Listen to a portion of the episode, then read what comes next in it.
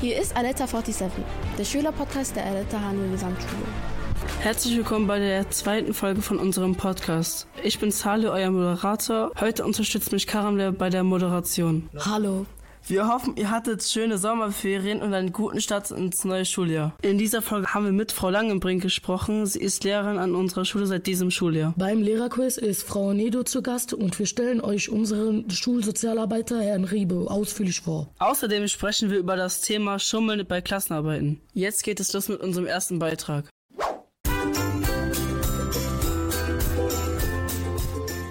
Hallo, ich bin Eleanor und heute ist Frau Langenbrink bei mir. Hallo, Frau Langenbrink. Hallo Eleanor. Das Interview besteht aus drei Teilen. Der erste Teil, wo Sie sich vorstellen, der zweite Teil offene Fragen und der dritte Teil Spaßfragen. Ähm, könnten Sie sich vielleicht vorstellen? Ja, gerne. Mein Name ist Tamara Langenbrink. Ich werde jetzt bald 40 Jahre alt, bin seit zwölf Jahren Lehrerin, ähm, lebe mit meinem Sohn zusammen und unserer Katze Lucy in der schönen kleinen Stadt Dienstlaken und unterrichte hier jetzt die Fächer Deutsch und Geschichte. Okay. Ähm, wie alt wird Ihr Sohn, wenn ich fragen darf? Der wird bald zwölf Jahre alt.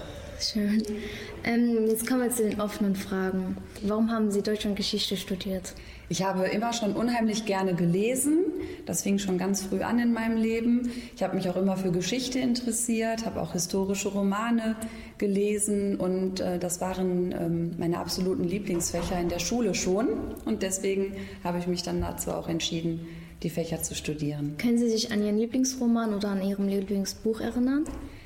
Es gibt sehr, sehr viele tolle Bücher, aber ganz besonders beeindruckt hatte mich damals ähm, als Jugendliche dann Die Säulen der Erde von Ken Follett geschrieben. Okay. Ähm, was reizt Sie an dem Beruf, Lehrerin zu sein? Ich habe einfach schon immer gewusst, dass ich Lehrerin werden wollte und kann gar nicht so genau sagen, warum. Ich wusste es einfach wirklich schon immer. Ähm, habe schon damals, als ich acht Jahre alt war, meiner kleinen Schwester ähm, die Buchstaben beigebracht, mit ihr lesen geübt und ähm, bin einfach unheimlich gerne unter Menschen. Der Beruf ist sehr abwechslungsreich. Man ist nicht nur im Unterricht, sondern man hat auch andere Aufgaben. Man arbeitet mit Eltern zusammen, mit Kollegen, mit ganz unterschiedlichen Schülern und das macht mir einfach total Spaß. Okay. Ähm, wie waren Sie denn früher als Schülerin? So mittel. also es gab Fächer, in denen ich sehr fleißig war und sehr strukturiert gearbeitet habe. Es gab aber auch Fächer, da habe ich dann eher nur so das Minimum gemacht, ähm, nur das Erforderliche und ähm, hatte auch jetzt nicht an allen Fächern gleich viel Spaß. Aber im Großen und Ganzen war ich eine gute Schülerin. Wir können jetzt zu den Spaßfragen kommen. Ähm, mögen Sie mehr Netflix oder YouTube? Netflix. Ja? Was ist Ihre Lieblingsserie? Äh, Im Moment gucke ich Desperate Housewives. Ja? Das ist aber gar nicht auf Netflix. So, okay. Ähm, Jugend, das Jugendleben oder das Erwachsenenleben? Erwachsenenleben. Warum das Erwachsenenleben? Weil es mir im Moment sehr gut geht und ich mich sehr wohlfühle in meinem Leben. Ja. Aber es war auch spannend, eine Jugendliche zu sein. Schön. Ähm, mögen Sie mehr Herbstferien oder Sommerferien? Sommerferien. Ja, die Sonne und so. Ja. Ähm, Pizza mit oder ohne Thunfisch? Ohne. Ja. Und was ist Ihre Lieblingspizza? Salami. Ja, schön. Okay. Ähm, mögen Sie mehr Nutella oder Marmelade? Marmelade. Ähm, Auto oder Fahrrad? Auto. Muss ich Okay. ehrlich sagen, Auto. Vielen Dank, Frau Langbrink, für das nette Gespräch. Ja, ich bedanke mich bei dir, Elano. Dankeschön, dass ich hier sein durfte. In unserem nächsten Beitrag spielen wir mit Frau Nedo das Lehrerquiz. Hören wir einmal, wie sie sich geschlagen hat.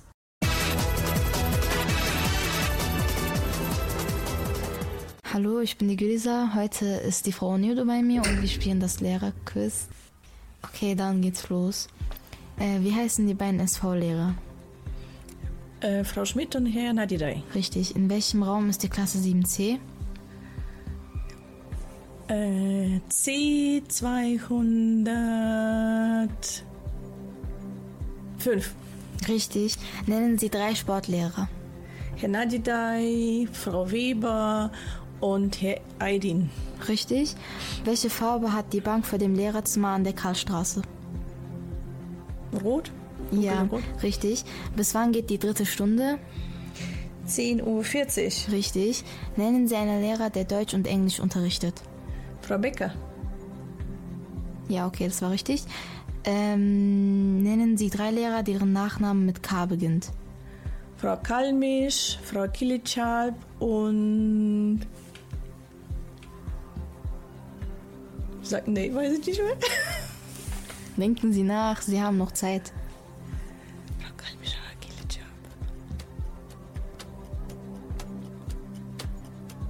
Nein, okay. Äh, wie viele weiße Abluftrohre stehen auf dem Schulhof Karlstraße direkt am Eingang neben der Mensa? Zwei? Falsch. Hat die Wanduhr im Lehrerzimmer Ziffern oder nur Striche? Nochmal bitte die Frage? Hat, hat die Wanduhr im Lehrerzimmer. Ja, die Zeit ist leider abgelaufen. Äh, Sie hatten sieben Fragen richtig. Ja, danke schön. Hat sehr viel Spaß gemacht.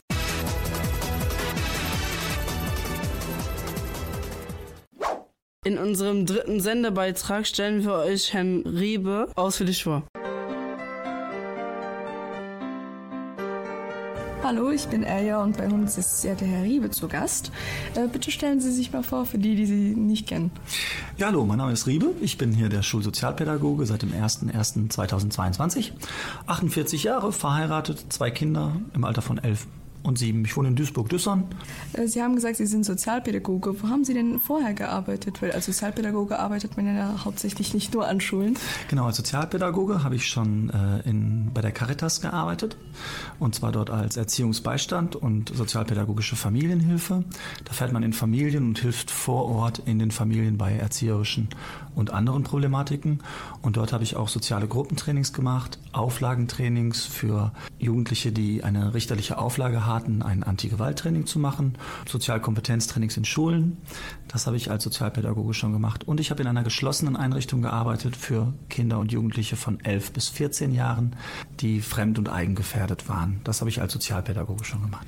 Äh, wie, kam, wie kam es denn dazu, dass Sie jetzt an einer Schule arbeiten? Wollten Sie das schon, wollten Sie das schon immer machen? Oder?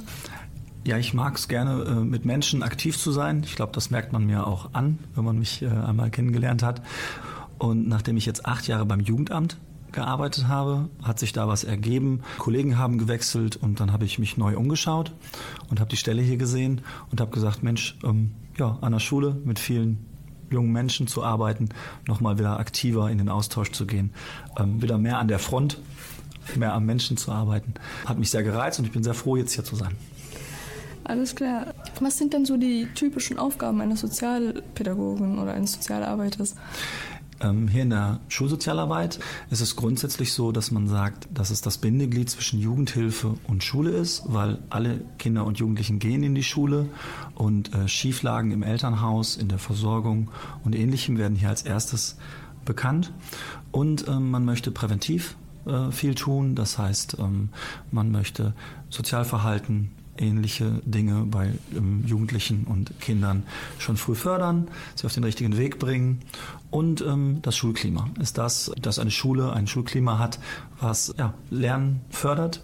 Und da ist mein Teil im Prinzip zum Beispiel die Pausengestaltung, ja, ein Schülercafé aufzuziehen. Im Moment mein aktuelles Projekt ist, was ich äh, jetzt ganz nah, zeitnah angehen werde, ist das Elterncafé, dass Eltern wieder mehr in die Schule, in die schulischen Hilfen ähm, einbezogen werden und mehr von Schule erfahren.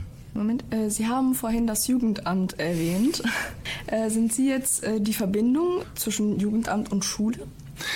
Genau das ist das Bindeglied. Also ich habe ja selber acht Jahre lang beim Jugendamt gearbeitet und sobald in der Schule Problemlagen aufkommen, wo man das Jugendamt normalerweise einschalten würde, bin ich derjenige, der den Lehrern und der Schulleitung beratend zur Verfügung steht, ob es Fälle sind, die man noch selber hier in Schule bearbeiten kann oder ob die ans Jugendamt gemeldet werden und da auch Hilfen einleitet. Das Jugendamt hat ja nicht nur was zu tun, wenn große Gefährdungslagen da sind, sondern wenn man auch Hilfen installiert. Und da ist das Bindeglied, um nicht alles zum Jugendamt sofort zu geben, sondern zu schauen, was können wir als Schule noch leisten, weil hier eben alle Kinder und Jugendlichen auftauchen. Da kann man Gefährdungslagen erkennen, aber auch Hilfen anbieten und beraten. Haben Sie denn schon andere Projekte im Kopf, die Sie gerne dann in Angriff nehmen würden in der Zukunft? Auch die haben wir natürlich immer im Kopf. Ähm, was wir jetzt einstielen ist, also was ich da konkret einstiele, ist immer die Streitschlichter AG, dass äh, die in diesem Jahr ausgebildet werden und nächstes Jahr dann ähm, die Streitschlichter wirklich auf dem Schulhof und äh, in einem Raum wieder präsent sind. Ähm, ich würde ganz gerne die äh, Gewaltprävention noch ein wenig nach vorne bringen und fest in jeder Klasse äh, so etwas anbieten. Ähm, und im Moment ist es so, dass wir vieles, was durch Corona in Vergessenheit geraten ist, gerade dabei sind, die wieder fest zu installieren, sodass die auch nicht mehr dann verschwinden. Ähm, und da haben wir gerade eine Menge zu tun. Im Moment begrüßen wir gerade die neuen Fünftklässler, was auch sehr intensiv ist im Kennenlernen, bis sie in den Schulalltag gestartet sind. Ja. Das ist so die Haupt. Vor allem jetzt in der ersten Woche und so. Genau, ja. Genau. Ähm, zu den Streitschlichtern. Ich war ja selber auch mal Streitschlichterin, nur da kam halt Corona zwischen und dann konnten wir halt nichts mehr machen. Wie sieht es denn aus, wenn ein Kind zu ihr kommt? Dürfen Sie das dann weitererzählen oder? Also grundsätzlich ähm, gibt es bei mir eine Besonderheit und zwar unterliege ich laut Gesetz der absoluten Schweigepflicht. Es gibt natürlich Grenzen in der Schweigepflicht und die sind da, wo ein anderer oder ein Jugendlicher oder ein Kind selber in Gefahr ist. Dann endet meine Schweigepflicht, dann darf ich diese brechen und ansonsten unterliege ich der Schweigepflicht. Und ähm, die ist noch stärker als die allgemeine Schweigepflicht, weil ich da eine besondere Funktion habe. Also wer zu mir kommt, ich darf erstmal nichts weiter erzählen. Wie kann man Sie denn erreichen? Grundsätzlich kann man mich ähm, auf der Karpstraße erreichen. Ich habe zwei Anlaufstellen. Das ist einmal unten am Sekretariat und im Raum 106, das ist gegenüber von der Mensa. Dort habe ich ein zweites Büro. Wer mich dringend erreichen muss, kann das immer über das Sekretariat oder über meine Diensthandynummer, die ich jetzt, jetzt hier darauf verzichte, die zu nennen, aber die kann man immer erfragen. Also man erreicht mich dann und dann kann man Termine mit mir ausmachen. Auch innerhalb der Schulzeit, innerhalb der Unterrichtszeit, dann bekommt man eine Befreiung, wenn man wirklich einen Beratungstermin braucht. Okay, okay. Vielen Dank, Herr Rewe. Gibt es denn irgendwas, was Sie noch von sich erzählen möchten? Ja, ich möchte grundsätzlich sagen, dass man keine Scheu haben sollte, erstmal zu mir zu kommen, weil wenn man große Sorgen hat, ob die privat sind, beschränkt sich nicht nur auf Schule. Und wir können erstmal alles besprechen. Und dann schauen wir, was wir tun. Und ich laufe nicht einfach los und handle, sondern seid mutig, geht zu euren Klassenlehrern und kommt zu mir, sprechen. Und dann können wir schauen, dass das meistens nicht so groß ist, wie es ist. Also traut euch. Alles klar, vielen Dank, Herr Riebe. Gerne. In unserem letzten Beitrag geht es um Schummeln in Klassenarbeiten. Ähm, ja, Karin, hast du selbst schon mal geschummelt? Also, naja, bei dem Vokabeltest kann man schon manchmal schummeln mit ein paar Spickzetteln, aber das ist auch immer kritisch. Ja, das, man sollte auch nicht schummeln, weil das wird ja sonst auch in die Akte geschrieben und das wird ja auch dann Konsequenzen geben. Naja, aber wenn man nicht erwischt wird, hat man ja trotzdem eine gute Note. Das stimmt. Celia war für uns auf dem Schulhof unterwegs und hat nachgefragt, wer von euch schon mal geschummelt hat und was eure Tricks waren.